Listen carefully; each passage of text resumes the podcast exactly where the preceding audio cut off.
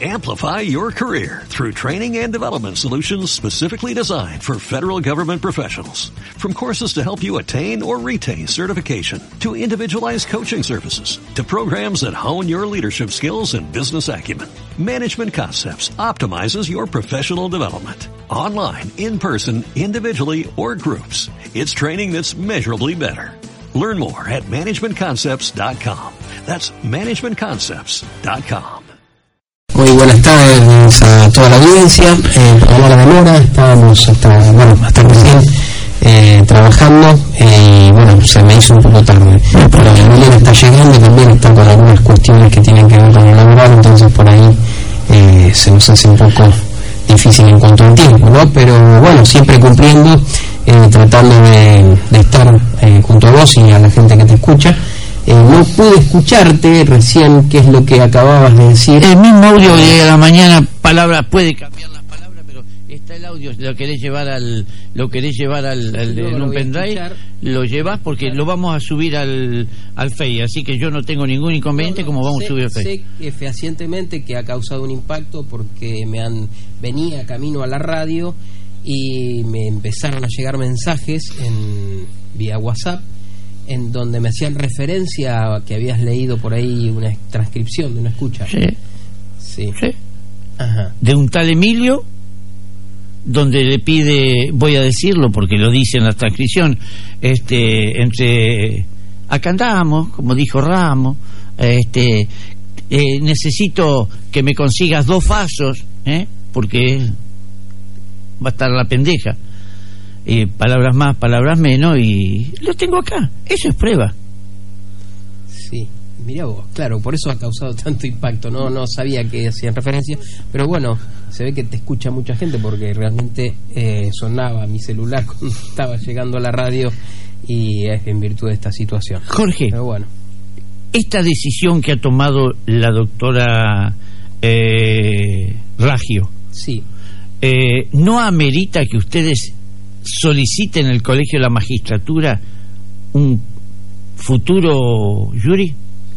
mira, este, por ahora estamos analizando eh, eh, otras cuestiones que tienen que ver con tratar de que la causa, que algunas de las causas que está llevando la doctora Raggio eh, no se deriven a la Procuración General eh, de la provincia de Buenos Aires y en virtud de eso hemos presentado distintos escritos para tratar de evitar que, por ejemplo, el, caso más emblemático es la causa Salinas, en donde nosotros, bueno, eh, hemos presentado un escrito en donde manifestamos nuestra oposición terminante a, que eh, esta causa sea derivada a Procuración General eh, de la provincia, porque entendemos que, bueno, ya hay motivos, digamos, no hay motivos para que esto sea así, porque ya las etapas recursivas están todas cumplidas.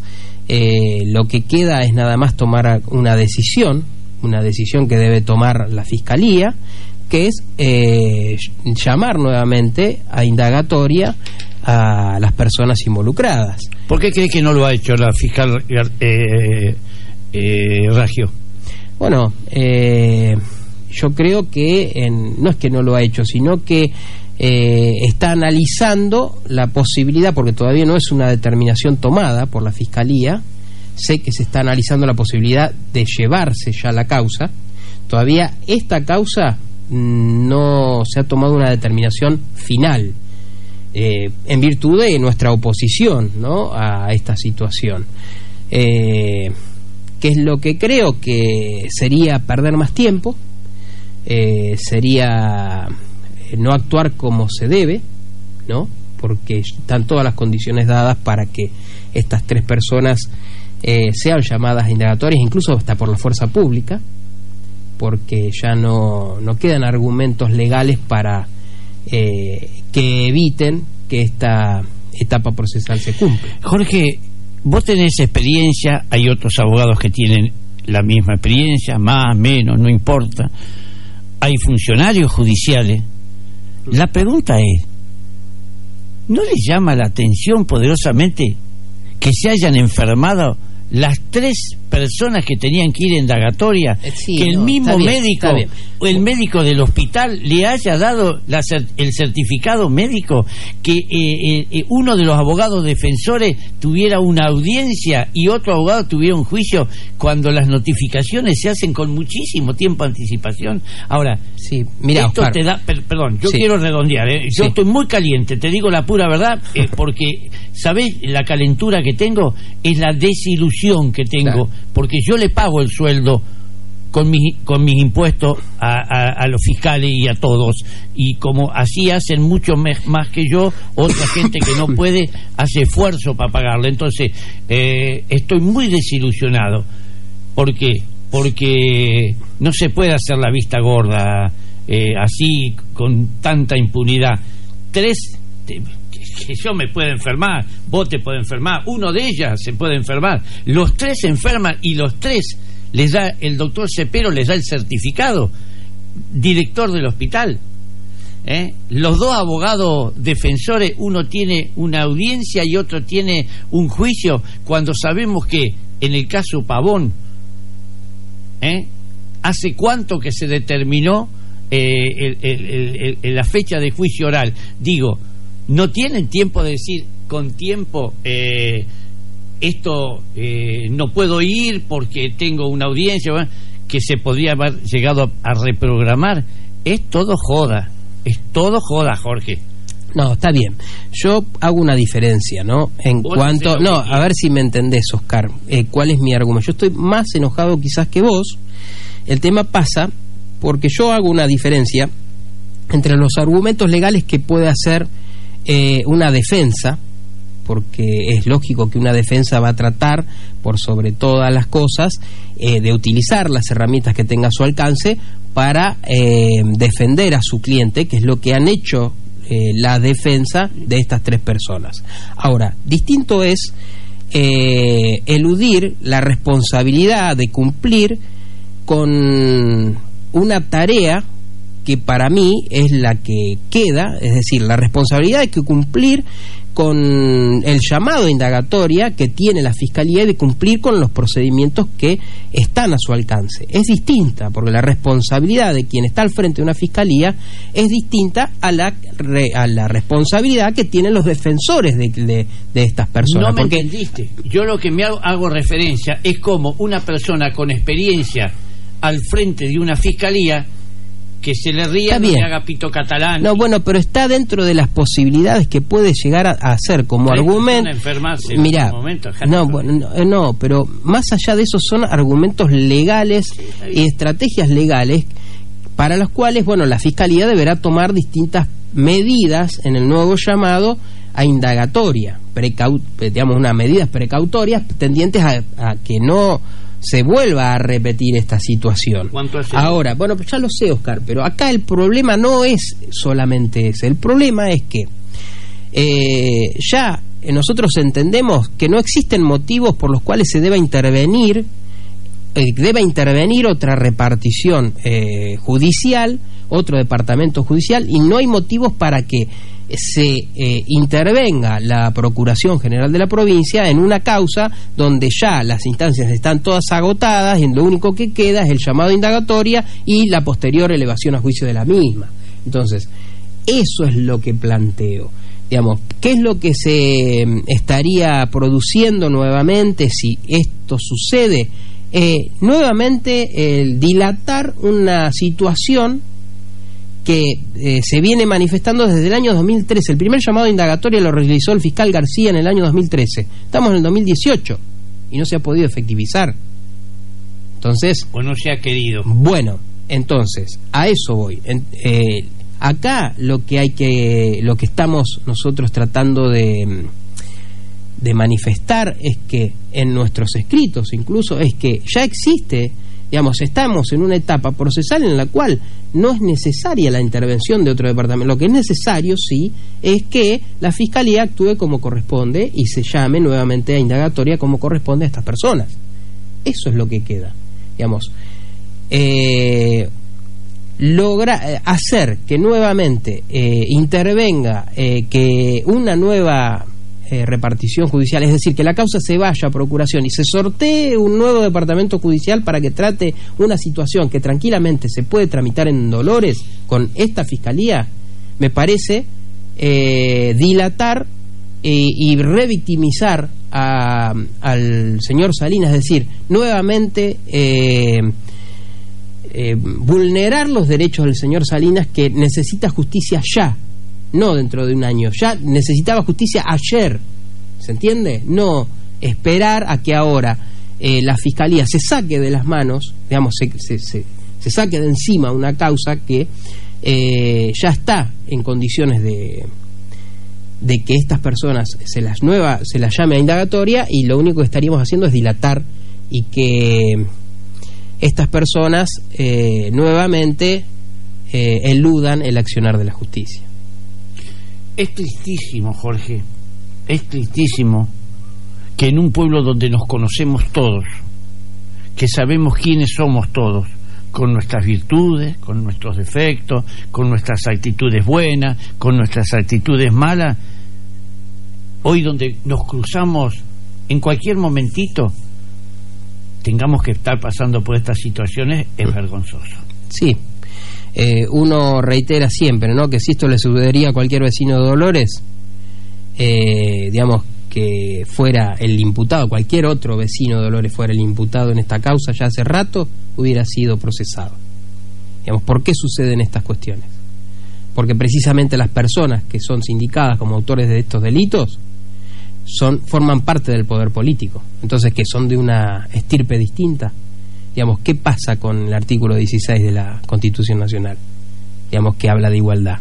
Estamos totalmente equivocados. Hay eh, personas que tienen una estirpe distinta y por eso se, la justicia actúa de una manera distinta ante ellos. Eh, espero que esto no sea así y esperemos que realmente el pedido que nosotros hemos hecho prospere eh, lamentablemente hay causas que casi están en la misma situación, por eso no, no me quiero adentrar en, en por ahí, en algunas cuestiones que por ahí es Milena quien debería darte por ahí mayores detalles, porque yo, si bien conozco, es ella quien ha llevado adelante la denuncia y quien ha llevado e impulsado estos distintos procesos. Y es una denuncia contra Echevarren. Es, eh, es la única denuncia que existe que eh, de todas las que están en esta situación que es en forma directa con la persona del señor intendente en la cual se encuentra imputado el, doctor Camilo Echevarren. Y la verdad es que esta misma causa está casi igual que la situación procesal que es la de Salinas, es decir, eh, existen elementos suficientes como, e indicios vehementes como para determinar que eh, el señor Camilo Echevarren es el autor de este delito y por lo tanto ser llamado indagatoria que es el paso que sigue. Y sin embargo, esta causa también eh, la Fiscalía ha decidido... ¿La misma Fiscalía? La misma Fiscalía ha decidido que eh, intervenga la Procuración General de la provincia y la misma ha sido ya remitida a otro departamento judicial. ¿Esa ya fue remitida? Sí, sí, sí, sí. Por eso... Eh, ¿Bahía Blanca? Eh, sí, fue remitida al, a Bahía Blanca que no estaba equivocado la información de FMSORE. Jorge, eh, yo no quiero desviar la Más allá, por ahí eh, uno se enoja, ¿no? Y el que nos escucha por ahí no sé si lo entiende, que es lo que estamos manifestando. Nosotros estamos diciendo, estamos hablando de distintos hechos en donde se involucra la gestión municipal, específicamente al intendente, a la hermana del intendente, al hermano del intendente, y a distintos funcionarios de la gestión municipal que han sido sindicados como posibles autores de distintos delitos. Distintas causas que están más avanzadas unas y otras no tanto, pero que incluso muchas de ellas ya están en situación para que estas personas sean procesadas. Para el vecino que no se escucha procesado es cuando, como vos bien decías, te llaman, te sacan la fotito, te ponen los de, ¿cómo es que decías vos? Te hacen tocar el pianito. te hacen tocar el pianito. Exacto. Bueno, esa es la situación en la cual ya estarían eh, la hermana del intendente, el intendente y varios funcionarios de la gestión. Ahora, ¿qué es lo que uno siente? ¿Por qué uno se enoja ¿no? ¿Qué es lo que, que, uno manifiesta y te escucha vos y por ahí nosotros eh, no, no lo hacemos tanto por ahí, quizás vos que estás frente al micrófono, nosotros lo hacemos en el expediente, esto, que vos manifestás a través del micrófono, lo hacemos en el expediente. Eh, digamos, la desazón que puede llegar a sentir el vecino, ¿no? Ante la, la impotencia que puede llegar a tener el vecino ante este tipo de situaciones en donde ve que la justicia, cuando tiene que actuar con determinados protagonistas, no lo hace, ¿no es cierto? Es decir, teniendo las herramientas para hacerlo. ¿No? ¿Qué es lo que hace? Eh, uno siente que deslinda la responsabilidad y trata de que las medidas que se deben tomar sean otros los que la tomen. Mira, Jorge, si vos querés contestármela, contestármela, y si no, yo voy a aceptar que no me la querés contestar y lo, lo voy a aceptar, ¿no?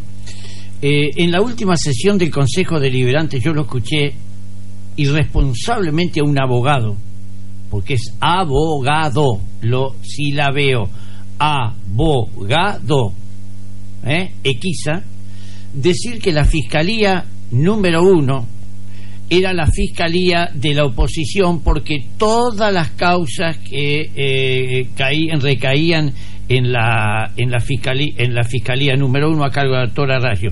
Ahora, no, bueno, después de, perdón, déjame redondear a mí después de, después de ver todas estas situaciones, digo yo, o este muchacho deja mucho que desear como abogado, como concejal, ya sé que deja mucho que desear, pero digo, pero estamos todos locos y acá se está favoreciendo al poder. Acá se está favoreciendo, si vos querés decirlo, decirlo, y si no, lo digo yo. Acá la decisión de la, de la fiscal eh, está favoreciendo al poder.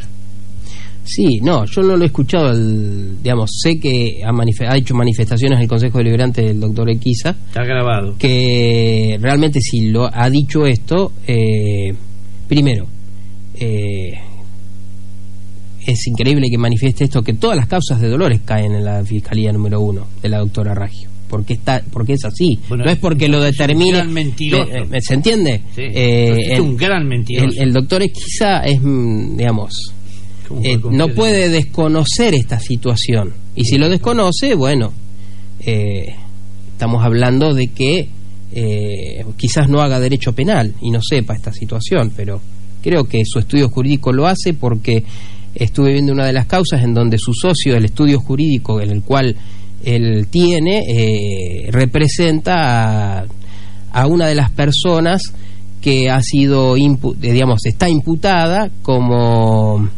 eh, digamos, ser autor del delito de prostitución en, la causa de prostitución de menores. O sea que creo que derecho penal hace.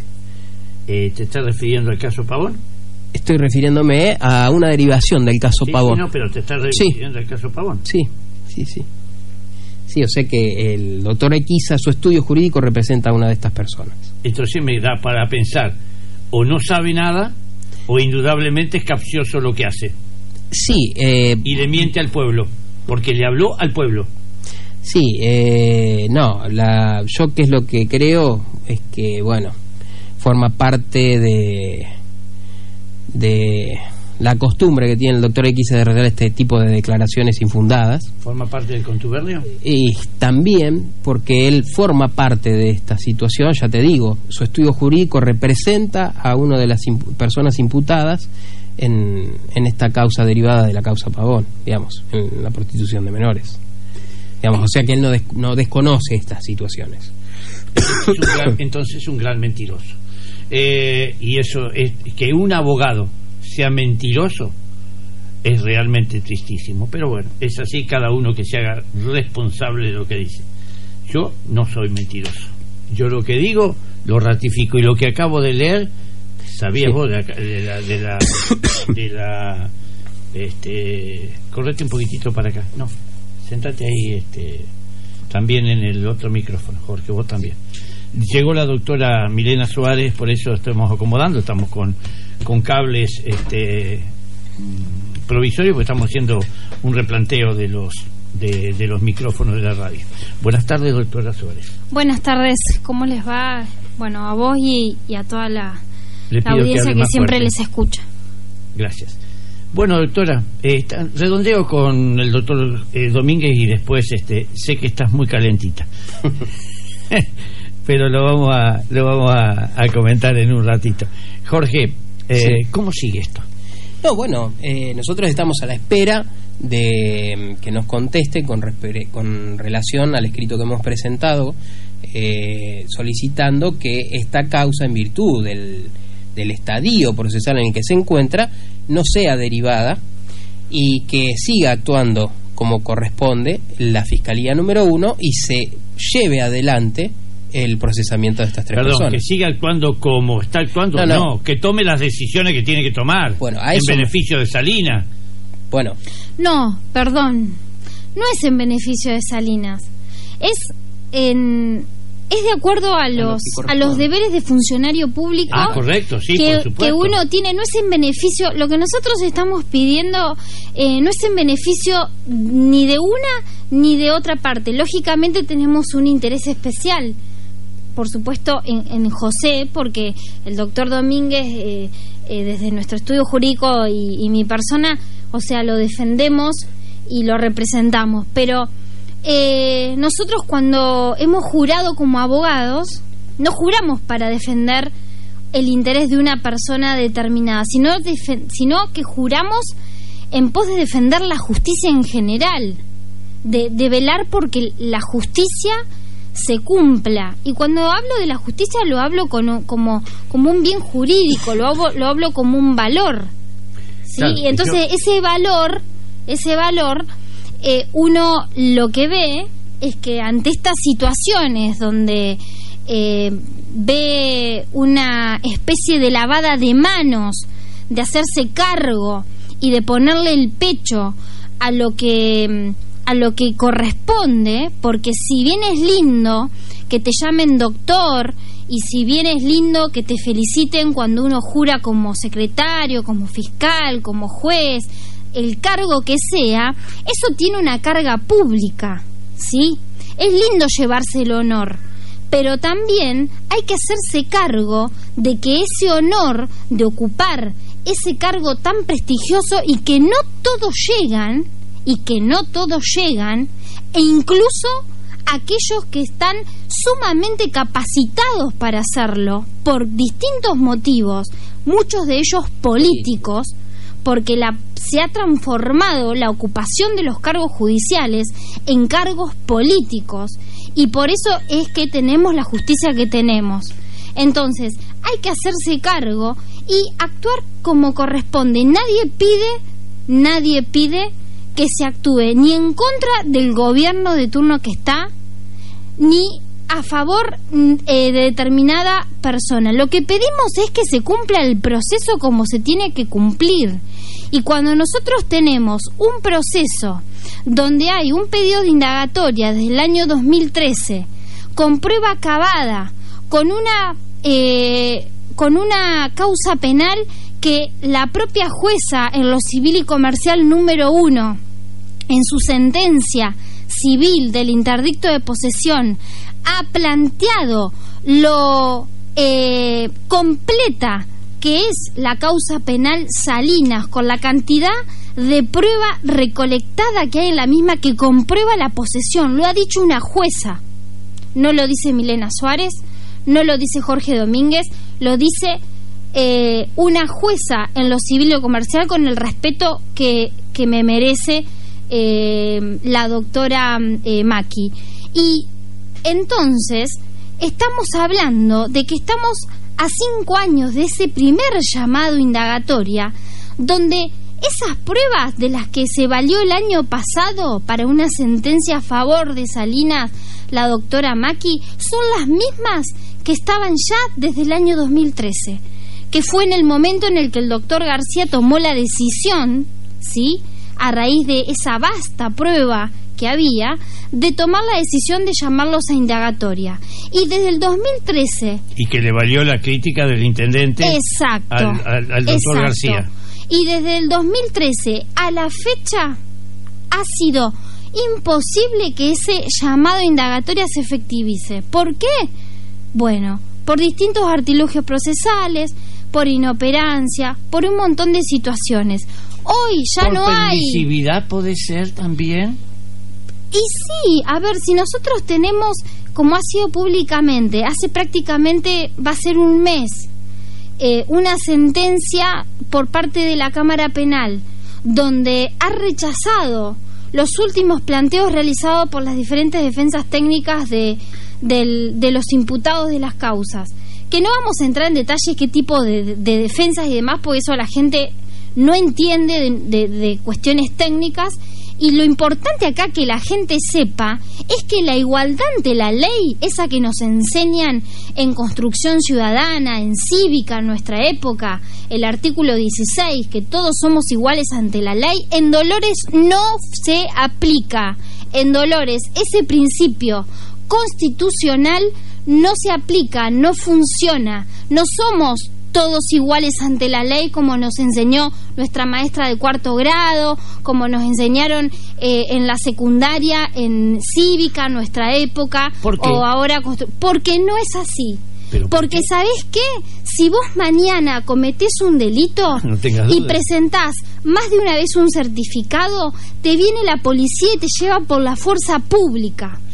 Pero ¿sabés qué? Si vos ocupás un cargo político o sos hijo de o eh, tenés ciertas influencias, quédate tranquilo que te vas a reír de la justicia como se ríen todos estos imputados específicamente de la causa Salinas. Porque funciona así, no hay una igualdad ante la ley, no existe. Que sepa más allá de las cuestiones técnicas, lo importante y lo que en lo particular nuestro estudio jurídico quiere transmitir es que en la ciudad de Dolores la igualdad ante la ley no existe. Y lo digo con pena, lo digo con decepción, porque lamentablemente si hay una palabra que yo a mis hijos no quisiera que en su eh, vida eh, tener que enseñarles y explicarles qué significa es la impunidad. Eso, mis hijos me pueden preguntar todo y yo me siento, les explico hasta lo que a uno le puede llegar hasta parecer que son chicos. Bueno, yo me siento y les explico. ¿Sabés cuál es la única palabra que yo no les quiero explicar lo que significa? Es la palabra impunidad, porque me niego a hacerlo, porque no lo admito, porque como ciudadana y como mamá no quiero que aprendan qué es la impunidad. ¿sí? Y lamentablemente, lamentablemente, es un concepto que eh, nuestros hijos se van a tener que ir familiarizando y acostumbrando, porque lo vemos todos los días. Lo vemos en la televisión, lo vemos en los casos diarios y lo vemos en nuestra ciudad. Y es lo que no queremos. Milena, dice una vecina de acá de, de Salinas, dice, esos terrenos yo sé muy bien son de José. Sí, y así lo Y determinó así lo determinó la doctora Maki y no sabía que era la doctora Maki quien había tomado esa decisión. Me parece que es correcta. Sí, es lo que corresponde y así lo definió, porque así se demostró, quedó cabalmente demostrado que la posesión de esos terrenos son de José y así lo estableció en una sentencia. Es así.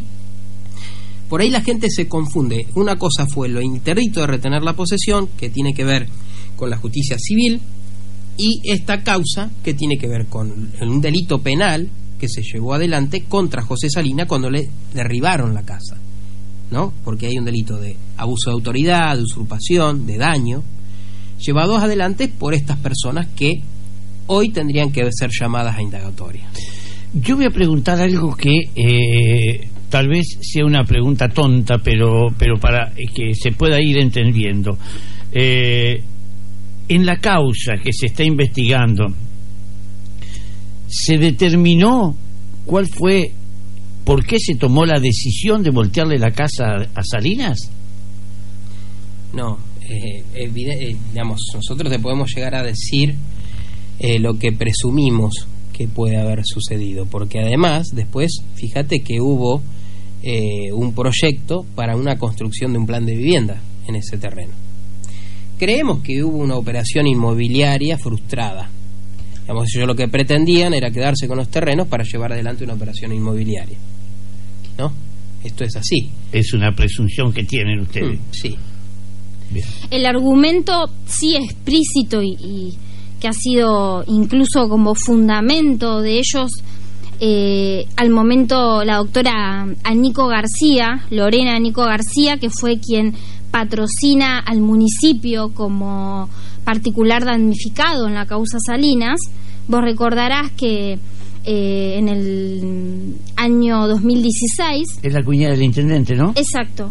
Y lo, lo- me lo acuerdo con, con días y con, con horas porque Sí, eh, tengo por ahí la, la virtud y la mala virtud doblemente De- de tener memoria. mucha memoria y mucha memoria visual incluso entonces me, me acuerdo de cosas quizás específicas que a veces eh, eh, el doctor Domínguez me dice cómo te podés acordar Eh, el 4 de julio del 2016 el intendente eh, hizo una conferencia de prensa donde lanza un proyecto de, de viviendas y menciona eh, las tierras de Salinas, ¿sí? Para sorpresa nuestra. Para nosotros- sorpresa nuestra, de Salinas por supuesto, Claro. eso motivó que nosotros inmediatamente eh, empezáramos, eh, me- interpusiéramos un escrito en lo penal previniendo de esta situación. Un escrito se interpuso en la causa de Salinas que tramita en la Fiscalía número uno. Llegado al 14 de julio, o sea, la causa estaba todo el tiempo a despacho, para que la gente entienda es cuando está adentro que, que el juez la tiene para resolver y no sale. No podíamos verla. La pudimos ver el 14 de julio. El 14 de julio a las 12 del mediodía.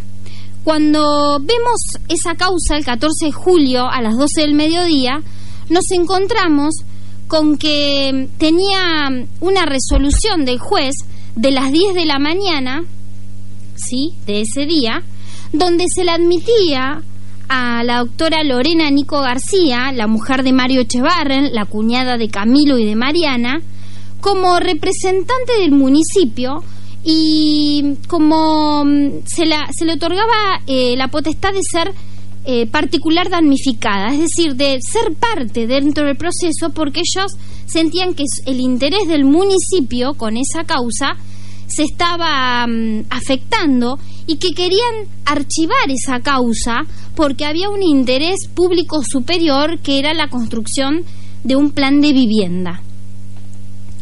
Eh, por supuesto que eh, tanto yo, vos o cualquier persona que le preguntemos, es importantísimo que Dolores tenga planes de vivienda sociales, sobre todo porque el intendente no ha hecho ni una casa social desde la última gestión del doctor Alfredo Mequievi. Y sería importante que sí lo hubiera. Y tampoco las terminó. Sí, y las tampoco terminó Las del Plan Fede- Federal 1. Eh, estamos de acuerdo en que es un interés público superior, pero ese interés público superior no puede estar por encima del interés individual de una persona que ha adquirido con el tiempo. Y en ese caso, en ese caso, si existe ese interés, vos no podés esperar a que, a que muera el padre de la persona y al otro día ir y tirarle abajo la casa. Vos tenés que llamarlos, ¿sí? Pedir una audiencia y mm, establecer eh, de manera cordial una posibilidad de un acuerdo donde se le indemnice por esas tierras y si la persona se niega, iniciar el trámite de expropiación en el fuero contencioso administrativo que corresponde. Es decir, Pagarle. que hay mecanismos legales para poder haber obtenido esas tierras sin haber eh, cometido ilícitos. La manera en que ellos se manejaron fueron eh, es una manera típica de, de patrón de estancia, de donde de impunidad, sí, de esta palabra que yo te decía hoy, impunidad, que mm, ellos se manejan como quieren, sin respetar leyes, ni personas, ni derechos, y que, eh, total, nadie después los reprende ni dicen nada. Eso fue, digamos, lo que pasó. A mí me preocupa cómo continúa Mirena. Sí, bueno. Porque acá involucra decisiones de funcionarios que se deben al pueblo. Sí, sí. Eh, pero cómo continúa esto es, es- es lo que estamos en estas horas eh, decisivas, en donde se va a tener que la justicia va a tener que tomar una determinación de qué eh, medidas van a adoptar. Si eh, la causa Salinas va a tener destino, la va a pasar a Procuración General de la provincia y la Procuración va a determinar que esto actúe un nuevo departamento judicial, es decir, una nueva fiscalía eh, para llevar adelante esta causa, o va a determinar, de acuerdo a las- nuestras pretensiones, que sea la fiscalía número uno la que continúe eh, llevándola adelante. ¿Quién decide eso? Lo va a decidir la Procuración General. Bueno, en realidad eh, lo tendría que decidir la Fiscalía número uno. La Fiscalía número uno, si quiere hoy, eh, eh, emite eh, En principio. un- una decisión exacto. en donde le manifiesta a la Procuración General de la Provincia que ellos van a asumir el digamos la responsabilidad que les cabe y van a llevar adelante esta esta El causa como corresponde. El proceso en principio debe sustanciarse ante el órgano eh, que se interpuso la denuncia y que lleva la causa, excepto cuestiones que tengan que ver, ¿no es cierto?, con, con una recusación eh, fundada, con una excusación fundada o con, eh, no sé, algún hecho de, de- de- de corrupción o de incumplimiento de los deberes funcionarios públicos que haga que se aparte a ese, a ese funcionario, a ese fiscal o a ese juez del cargo que está llevando y, y que se le retiran las causas. Claro, ¿sí? Pero no es el caso. Pero no es el caso. Sí es verdad,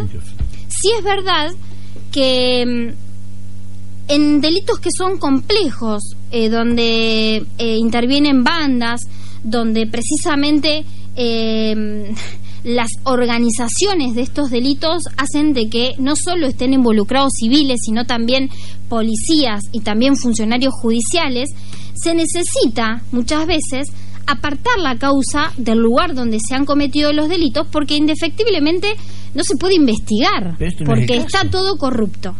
Pues este no es el caso. El caso de Salinas no es el caso, porque está, ya te digo, es, tiene un estado, la investigación penal preparatoria, que es la etapa donde se investiga y el fiscal instruye la prueba, es decir, dice que se haga esta prueba, aquella, la otra, y eso se ejecuta, eh, eso se ha realizado todo. Eh, lo único que falta es el procesamiento y luego del procesamiento eh, el pedido de elevación a juicio de la causa y nos iríamos a un juicio oral. O, en su caso, la aplicación de algún instituto de, eh, de solución alternativa de co- del conflicto ¿Qué es eso? que habría que puede ser un juicio abreviado, que puede ser eh, por una suspensión de juicio a prueba, o sea, no correspondería no en correspondería este- en este bueno. caso. Pero sí, esos son los institutos. Pero sí son las, los modalidades. ¿Cómo termina un, un proceso penal? Ter- puede terminar con una su- solución alternativa del conflicto, ¿sí? Con la aplicación de algún instituto. Acordada, o decís vos. acordada. O puede terminar con. O termina en el juicio oral con una sentencia. Eh, el caso Salinas no es el caso, Oscar. El caso Salinas ya está. eh, no hay prueba por producir. Y si quedaba una sola prueba por producir, es la confirmación en lo civil de que la posesión es del señor Salinas. ¿Sí? Que eso también fue agregado el año pasado. No hay prueba para producir, eh, para discutir si la posesión era de Salinas o no. Está aprobado, ¿sí? Con, con todo lo que obra en el expediente, de que eh, hubo abuso de autoridad, están las llamadas telefónicas entre eh, los funcionarios intervinientes en ese momento. Espera, espera, espera, espera, espera, espera, espera, espera, espera. Sí, ¿Cómo? Digamos, co- obra como no prueba los eso, ¿eh? llamados entre Mariana, entre eh, Mariana Echevarren, entre ¿Están Andrés grabados y quietas todas esas? Eh, están Están, la- están, sí, dentro, figuran en la El causa. expediente de, de Salinas es un expediente muy eh, eh, completo penal. Es una investigación muy completa, Oscar. Pero eso agrava la situación Entonces, todavía, la no, decisión. No, no, perdón, agrava, la decisión. No, no agrava nada porque ellos ya son funcionarios. No me entendés. Eso agrava la fiscalía, decisión Ah, que se ha tomado. Porque si están las pruebas irrefutables, están Exacto. las, las llamadas, como yo, Es que a acá- ver, ahí tiene valor porque yo leí ¿eh? sin saberlo, leí eh, la transcripción de, de, una, de una conversación telefónica entre un tal Emilio y Pavón. ¿Eh? Es lo mismo, esto es prueba, señores. Pero por- pero si eso no es prueba, es joda. Eh, hay, pero imagínate vos que si no hubiera eh, semiplena prueba, ¿sí? De No que sé. son los autores, estos tres señores, de los delitos de ¿Cómo se llaman usurpación. los tres señores? Mariana Echevarren, Andrés Cretón y Ricardo Berl Díaz, si ellos no fueran, eh, no tuviera criterio de la justicia de acuerdo a la prueba, que hay semi, semiplena prueba de que son los autores eh, de esos delitos, eh, nunca se llamaría indagatoria. ¿Se entiende? Sí, claro. Porque no habría elementos. Eh, y ha- han pasado cinco años donde esa certeza para Salinas no ha llegado y que además vamos a recordar también de que la indagatoria es un procedimiento de ejercicio de defensa en juicio para quien es imputado de un delito. Cuando vos yo te acuso a vos de que te roba de que me robaste una gallina y a vos te procesan y te llaman a declarar en indagatoria y vos decís, "Pero no, escúchame, si vos me la regalaste y tengo un mensaje de texto que dice, "Pasá a buscar por casa la gallina." Eso vos lo vas a hacer valer qué día, el día que a vos te llaman indagatoria. Lo vas a presentar, te vas a presentar a declarar y vas a decir, Milena Suárez está mintiendo, yo no le robé nada. Ella me escribió un mensaje y me dijo que pase a buscar la gallina. Es un ejemplo burdo, No, no, pero es pero es para un que se entienda. ejemplo muy eh, llano para que la gente entienda de qué se trata cuando uno va a declarar. Milena, eh, Jorge, ustedes perdónenme, pero yo voy a disentir en algo con ustedes. Lo hemos hablado 50.000 veces y está bien, en la causa no figuran estos dos personajes. Pero sí referencian algo. ¿Qué estaba haciendo ahí el coordinador Gaile mirando cómo le volteaban la casa a, a, a, a Salina? ¿Y qué hacía Clavito Pardo, secretario del Consejo Deliberante, mirando cómo le volteaban la casa? Eh, sé que en la causa no figuran como imputados ni nada por el lío, lío, pero la pregunta, si vos la analizás en profundidad, es algo inaudito de creerlo. A ver, ¿cómo podrías analizar? Están mirando que, ah, mira, no es, cómo se está apropiando eh, de los terrenos ¿eh? y echándolo por la fuerza salina. Por el otro lado, uno puede decir, eh, nosotros tenemos todo el poder, por eso vinimos acá, estamos viendo, y dice, y Salina que se joda, perdón por la, por la expresión. Pero analicemos puntualmente eso, Pero que también- no están imputados. Pero- no, pero escúchame, si vamos a, a analizar estas cuestiones, también te debo decir que en la causa civil, muchos de los testigos que aportó la- el municipio, la doctora Echevarren, eh, algunos incluso empleados, la, va, la mayoría empleados y algunos eh, eh, también que tienen son proveedores del municipio, eh, aportaron como testigos. Muchos de ellos también en sus testimoniales eh, dieron cuenta de que llevaron adelante este tipo de turbación porque mucho yo recuerdo una declaración específica de una persona que trabaja en obras públicas que eh, dijo eh, que había ido sí a sacar los los alambrados de la casa del terreno de Salinas y que incluso que había una vivienda precaria pero que bueno él fue y sacó los los alambrados Hay un pleno reconocimiento. bueno, claro, exacto. Eh, el señor Damore creo que fue una de las personas que, que hizo este tipo de declaración, que incluso dijo que había una casa, que no les importó nada. Ellos actúan de esta manera, como lo plantea Milena, con total impunidad. Pero, ¿sabes eh, cuál es la esencia de esos cari que por ahí tiene que ver con lo que vos estás diciendo? Es con la mirada hacia el otro, Claro. ¿sí? Ahí estaba. con la mirada ahí hacia era el mi otro. pregunta, ahí va mi, mi acotación. eh, la mirada hacia el otro, acá, ¿qué es lo que pasa? ¿Qué es lo que ven todos? miran para el lado de José Salinas, y, de José Salinas, perdón, y dicen, pero este pobre qué va, Claro. ¿quién lo va a ¿Qué va a ayudar? reclamar? ¿Qué va a reclamar? No, no, él Le había salió el quedado tiro por la culata so- con eso, ¿eh? claro. Le salió el tiro por la culata, ahí está el problema. Claro, ahí está el problema. Hubo gente que sí quiso ayudarlo, ¿sí? Quiso eh, ayudarlo y darle la mano y mucha gente fue eh, que se puso a disposición de él, además de nosotros, por supuesto, de lo jurídico, pero hubo mucha gente que lo ayudó de nuevo a construir su casa. eh, y la verdad es que eh, yo creo que tiene que ver con eso. Eh, ellos tienen una mirada que solamente es persona el que tiene poder, ¿sí? El que ocupa un cargo, el que tiene la cuenta bancaria, el que es hijo de o tiene apellido. El resto no cuenta. Eh, para ellos no tienen, no hay derechos que valgan. Lamentablemente funciona de esa manera y tiene que ver con eso, porque bien como vos, vos decís, más allá eh, de que uno eh, no cometa el delito o la acción, eh, uno como persona no puede estar mirando o sabiendo que eso se está ejecutando y que eh, eh, y mirar para otro lado o a sentirlo. Sos cómplice.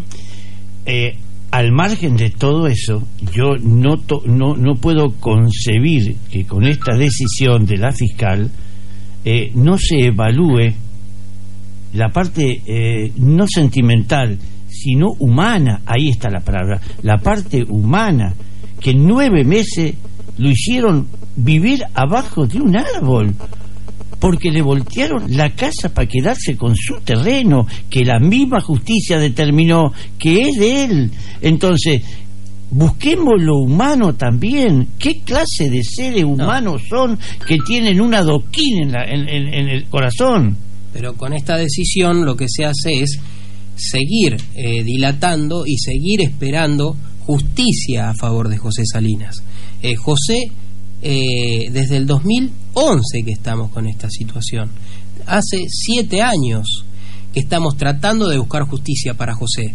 Y si en esta situación la decisión de la justicia es que eh, intervenga otro departamento judicial, como bien decía Milena, lavarse las manos en una situación en donde lo único que tienen que hacer es tomar una decisión que eh, la tienen ahí al alcance de la mano porque no existen eh, recursos legales que puedan presentar ni etapas procesales a cumplir, sino que la única eh, etapa procesal que queda en esta instancia es el llamado indagatoria.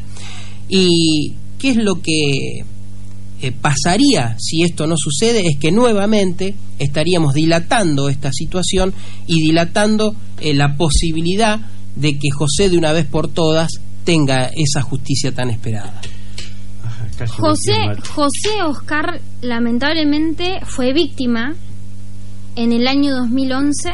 ¿Quién se va a hacer cargo de las costas de, de este juicio? Perdón, Vilena. Espera, ¿El pueblo todo, de nuevo? todo el pueblo. Todo el pueblo. Todo el pueblo, vos también. ¿Por qué Y yo, me tengo, ¿por qué me tengo que hacer cargo yo Bueno, de algo que yo no eso, hice? eso es otro tema y otro capítulo que otro día, si querés, podemos charlarlo. Es un. Es un una pregunta que me hacen acá, ¿eh? Un proyecto que, que con el doctor Domínguez tenemos hace mucho tiempo y se lo hemos dicho a muchos concejales y nadie lo ha levantado. Que es que cuando eh, los se cometen.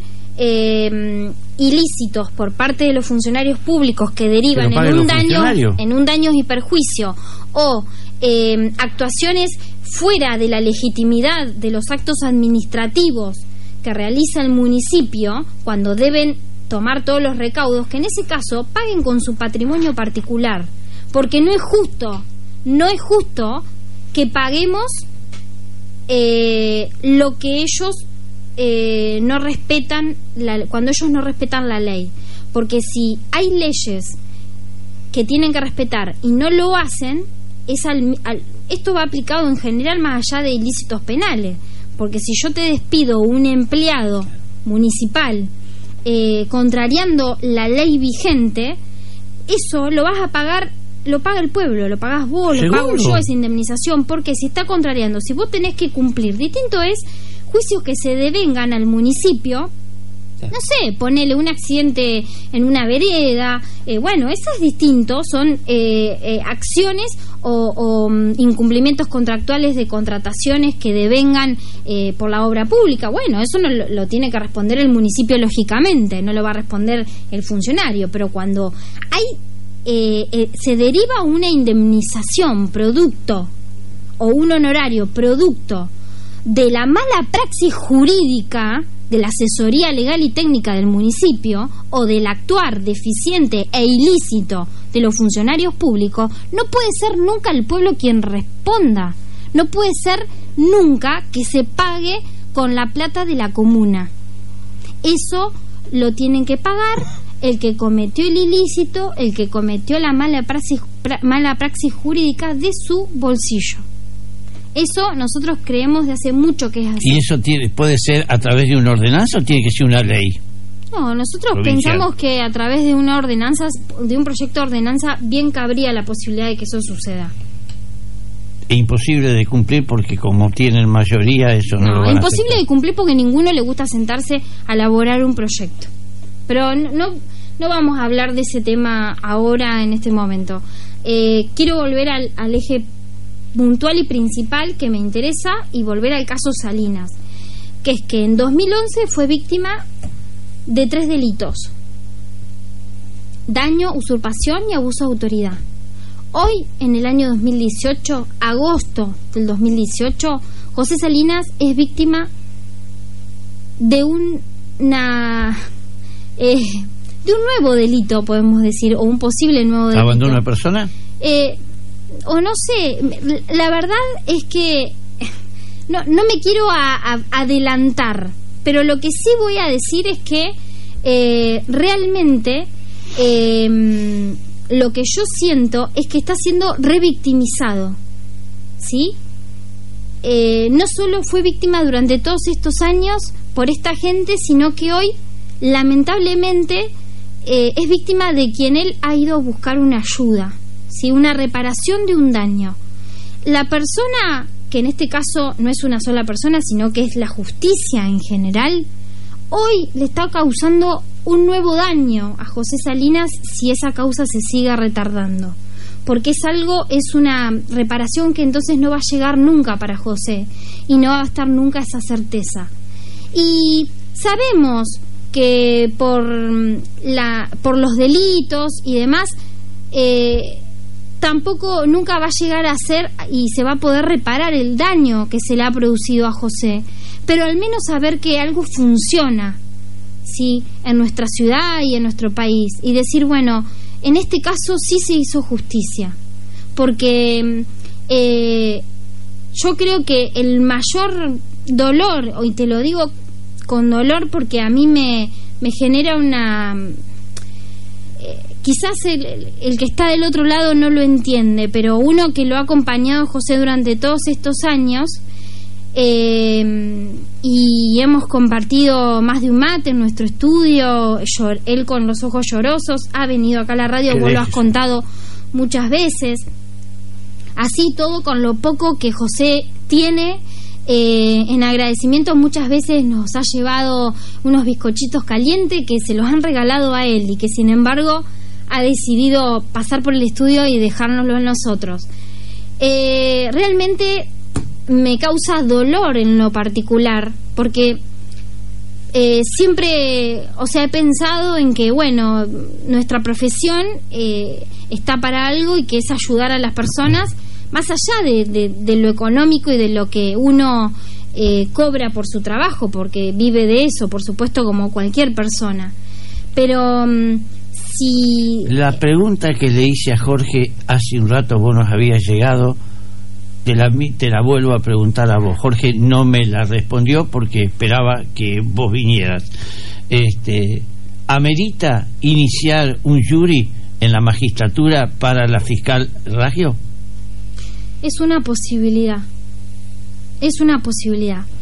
Yo quiero decir en particular que tanto al doctor Domínguez como a mí, o sea, desde nuestro estudio jurídico, nosotros no tenemos animosidad ni, eh, ni, ni, digamos, ni ningún cuestionamiento de, ni de idoneidad ni de capacidad respecto de ningún funcionario judicial, de ninguna repartición. Lo primero que nosotros tenemos es siempre una presunción al contrario de, de, de, legitimidad de por qué están ocupando su cargo. Eh, el mayor de los respetos, jamás eh, nadie puede decir que nosotros nos dirigimos con prepotencia a ningún juzgado, ni, ni, ni, ni, cuestionando, eh, pero no, al contrario.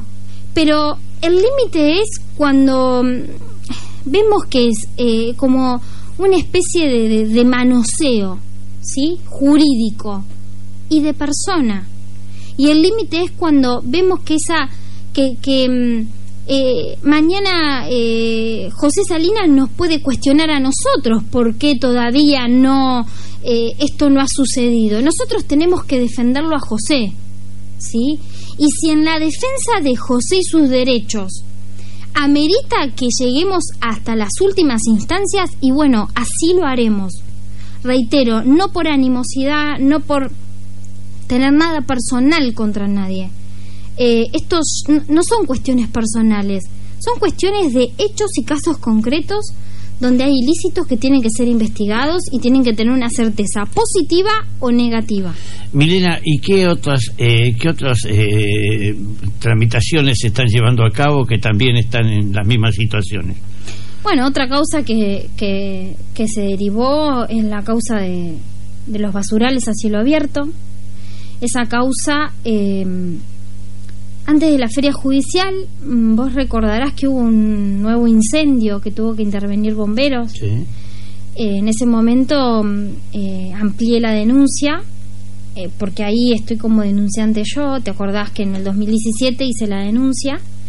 Y a raíz de eso se retomaron un montón de causas que, que había pululando de antes y que todas habían sido archivadas, que entre ellas están las denuncias de Falconat, la denuncia que había hecho el doctor Mauricio Trigo, la denuncia que habíamos hecho nosotros con el doctor Domínguez en el OPDS, la denuncia que habían hecho eh, los concejales eh, Canepe y Guillone en Defensoría del Pueblo el primer día que se abrió acá en Dolores, que por cierto no sé para qué se abrió esa oficina.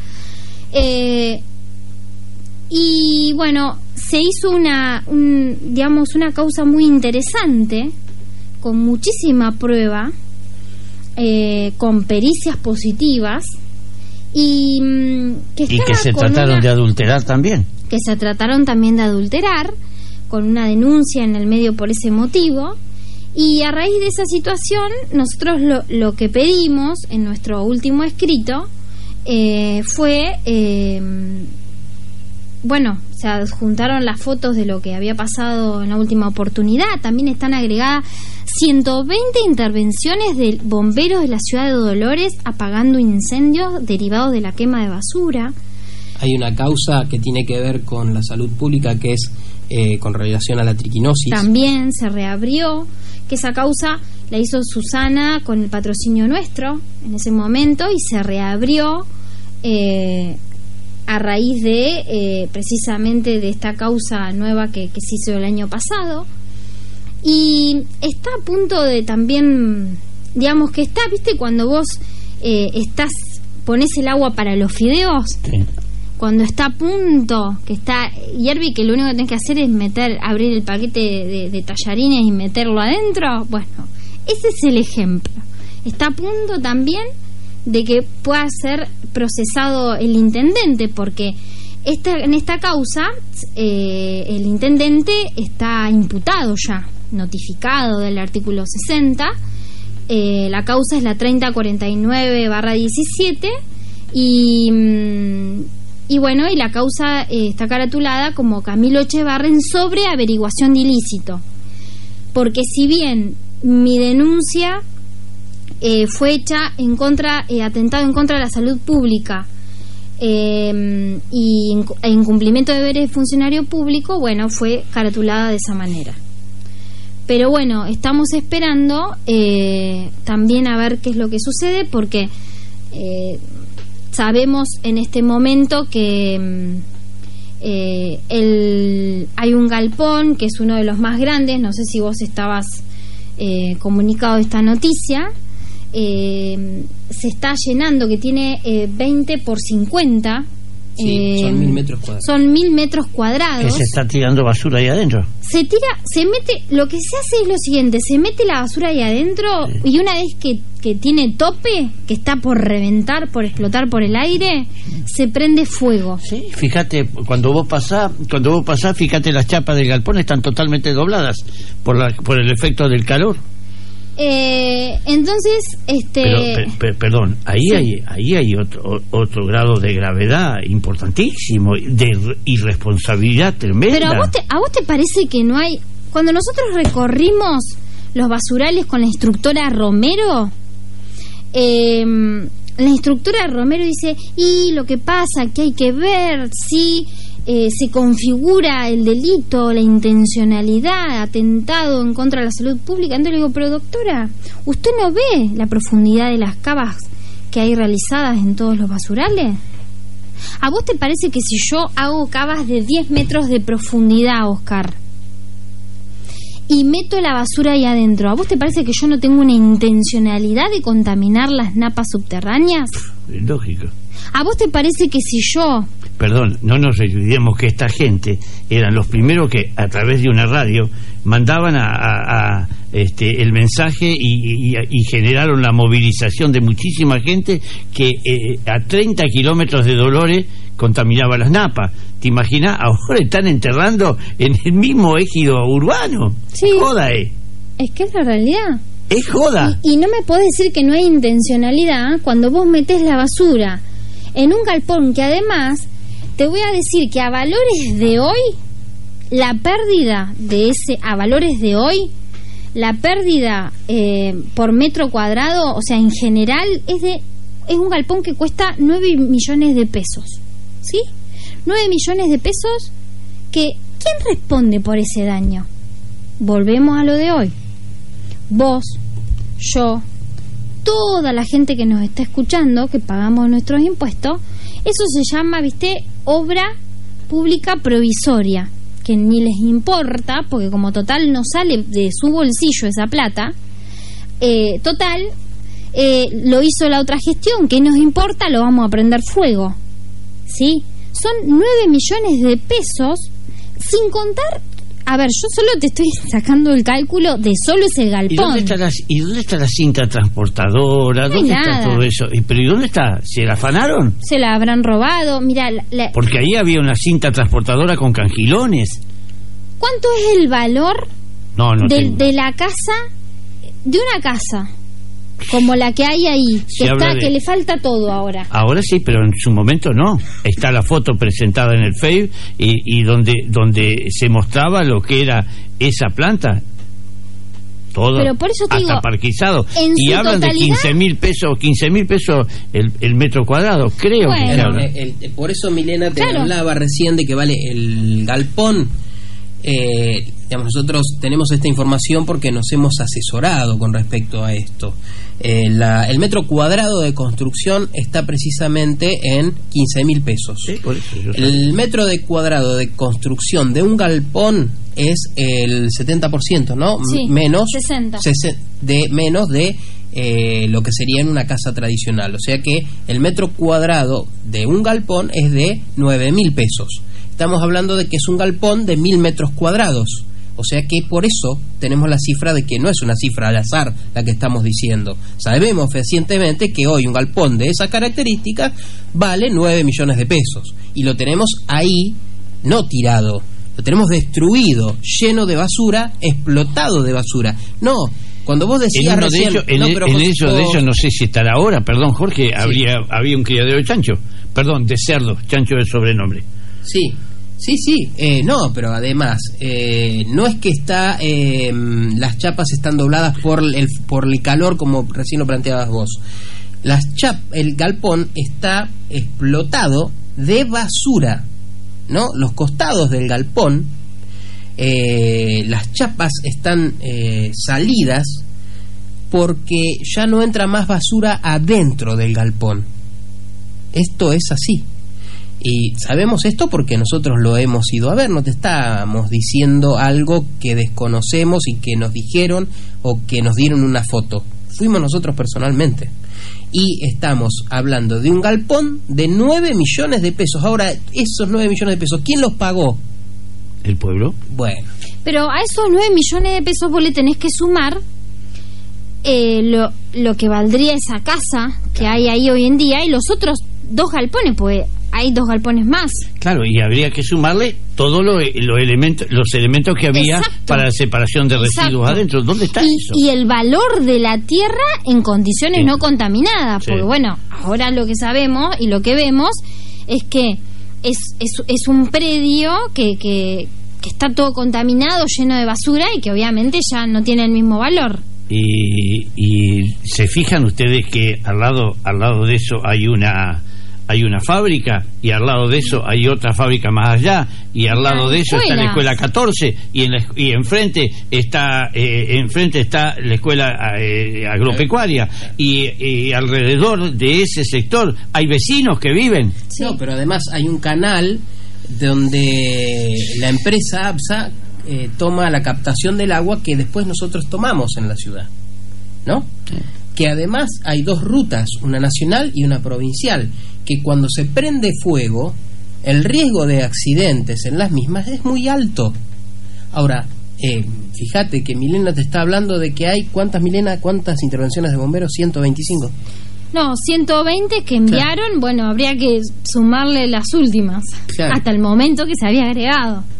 Eh, bueno, y estamos hablando de una causa, como bien ejemplificaba Milena, con la ebullición del agua y los fideos, que ya, ¿qué es lo que quería significar Milena? Que ya hay pruebas suficientes como para determinar que el señor Camilo Echevarren es el autor responsable de estos delitos que se le imputan, Claro. por lo cual ya estaríamos en condiciones de llamarlo a indagatoria. Claro. Y además de eso, total, con total impunidad en, en algunos diarios, ¿eh? están la foto eh, firmando el convenio eh, este, anticorrupción con la jefa de la oficina anticorrupción, la ex diputada Laura Alonso, con una fotito contenta para luchar contra la corrupción. ¿Y eso qué carajo es? ¿No es corrupción eso? Es una vergüenza. Es una vergüenza. Eh, es una vergüenza, es una Ahí tomada- volvemos a hablar de la palabra impunidad. Impunidad es una vergüenza, es una tomada de pelo para, para el pueblo, para la gente, para el país en general. Eh, es una llamada de atención, de, de educación electoral al, pueblo en general, al, al habitante argentino, de, de- de evaluar cuando uno vota también, porque cuando eh, eh, a vos eh, te, te encontrás con estas cosas y, y- y hablan de, de anticorrupción y la transparencia, bueno, pero eh, tiene que ser real. Eh, todo lo, lamentablemente, lo que uno ve es que está todo podrido y mm, son solamente eslogans, eh, ponen las mejores caras para que caiga mejor, pero la realidad es que todo sigue siendo del mismo color, es un color mm, turbio, ¿sí? Donde eh, las coimas siguen, donde no hay transparencia, donde la corrupción sigue de la misma manera, eh, cambia de color y, de cara, pero es lo mismo de siempre. Entonces, eh, también es un llamado de atención eh, al, votante de educación para, para aquel que va a votar y de entender y de poder interpretar la realidad eh, y leer eh, más allá de esa foto que te muestran o de esas palabras lindas que dicen. ¿Sí? Porque hablar de, de, de anticorrupción, hablar de transparencia suena muy lindo, eh, es lo que todos queremos, pero hay que mirar un poquito más allá, el trasfondo. Ya desde mi humilde opinión, y esto es una opinión mía, pero eh, no creo nunca que, que pueda estar a cargo de una oficina eh, anticorrupción eh, eh, una señora que no es letrada y que no entiende de leyes. Partiendo de ese punto, de ahí, bueno, podríamos Qué otro día hablar en otra oportunidad, Sí, pero es una opinión personal. Que, qué lástima que cuando estuvieron los dos ministros de eh, cuando estuvo en su momento el ministro de Justicia, este, no se le pudo preguntar al ministro de Justicia este, qué opinión tiene respecto al, a este a los medios al digamos a, este avasallamiento contra el medio el medio ambiente no sería importantísimo pero como cuando vienen los funcionarios no avisan absolutamente a nadie de eh, que le podamos ir a preguntar por eso lo hacen eso otra impunidad entonces pasa lo que pasa eh, para ir cerrando Milena eh, ¿querés agregar algo más? Eh, bueno agregar después de todo lo que se ha dicho aquí en esta radio, eh, especialmente, bueno, mandarle un fuerte abrazo a José y decirle algo que le decimos siempre cada vez que, va a nuestro estudio, pero sabemos que escucha todos los días tu radio, y mandarle un fuerte abrazo y que nosotros vamos a seguir peleando y luchando eh, por lo que es justo para él. Y si ello conlleva eh, tener que analizar posibilidades de, de, otros estamentos y, ir con otro ímpetu, bueno, así se hará. Eh, nosotros lamentablemente sabemos que mm, mucho de esto a nosotros como abogados y en el ejercicio diario de nuestra profesión nos perjudica. Eh, digo esto por, públicamente porque nos ha pasado en algunos casos particulares donde mm, eh, se nos hace saber ese vuelto de, de, que uno es tan crudo y, tan realista, pero el mayor deber que tenemos nosotros, tanto el doctor Domínguez como, como yo, y me atrevo a hablar en, nombre de él porque eh, pensamos exactamente lo mismo, eh, es que el mayor deber es para con uno mismo, ¿no? Porque uno puede mirar al otro eh, de otra manera y con otros valores cuando uno tiene los valores puestos en su lugar. Entonces, eh, nosotros tenemos determinados principios eh, que son así y, y, que nos hacen ver que más allá que de quién esté del otro lado eh, y más allá de que nos perjudique quizás en lo personal, eh, el, mayor valor que nos podemos llevar y enseñanza para, para el futuro o el reconocimiento de, de, de, la gente en general es que seamos valientes aún, aún a pesar eh, de que eso nos perjudique. Doctor Domínguez, cierre. Sí, bueno, eh, muy poco para agregar, solamente, eh, bueno, estar de acuerdo con todo lo que plantea Milena y decirle a mucha gente que nos ha mandado mensajes ahora, en este momento, e incluso a lo largo del día, que no pensamos retroceder un centímetro, que estamos más fuertes que nunca y vamos a seguir con, lo, con la fuerza que nos caracteriza. Eh, digamos, más allá de las consecuencias que eso puede implicarnos desde lo personal, eh, es nuestra entera convicción y lo hemos demostrado en más de una oportunidad y vamos a seguir actuando como corresponde. Eh, esperemos que bueno estas decisiones que hoy van a pasar en manos de la Fiscalía número uno sean las correctas. Se, esperemos que eh, esta causa de José quede en la localidad y que la Fiscalía pueda llevar adelante en forma rápida la indagatoria de estas tres personas. ¿Cabe la posibilidad de acelerar los, los tiempos?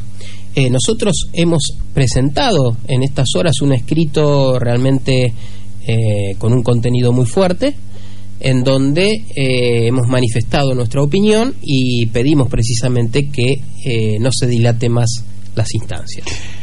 a los dos muchachos. Amplify your career through training and development solutions specifically designed for federal government professionals. From courses to help you attain or retain certification, to individualized coaching services, to programs that hone your leadership skills and business acumen, Management Concepts optimizes your professional development. Online, in person, individually, or groups, it's training that's measurably better. Learn more at managementconcepts.com. That's managementconcepts.com.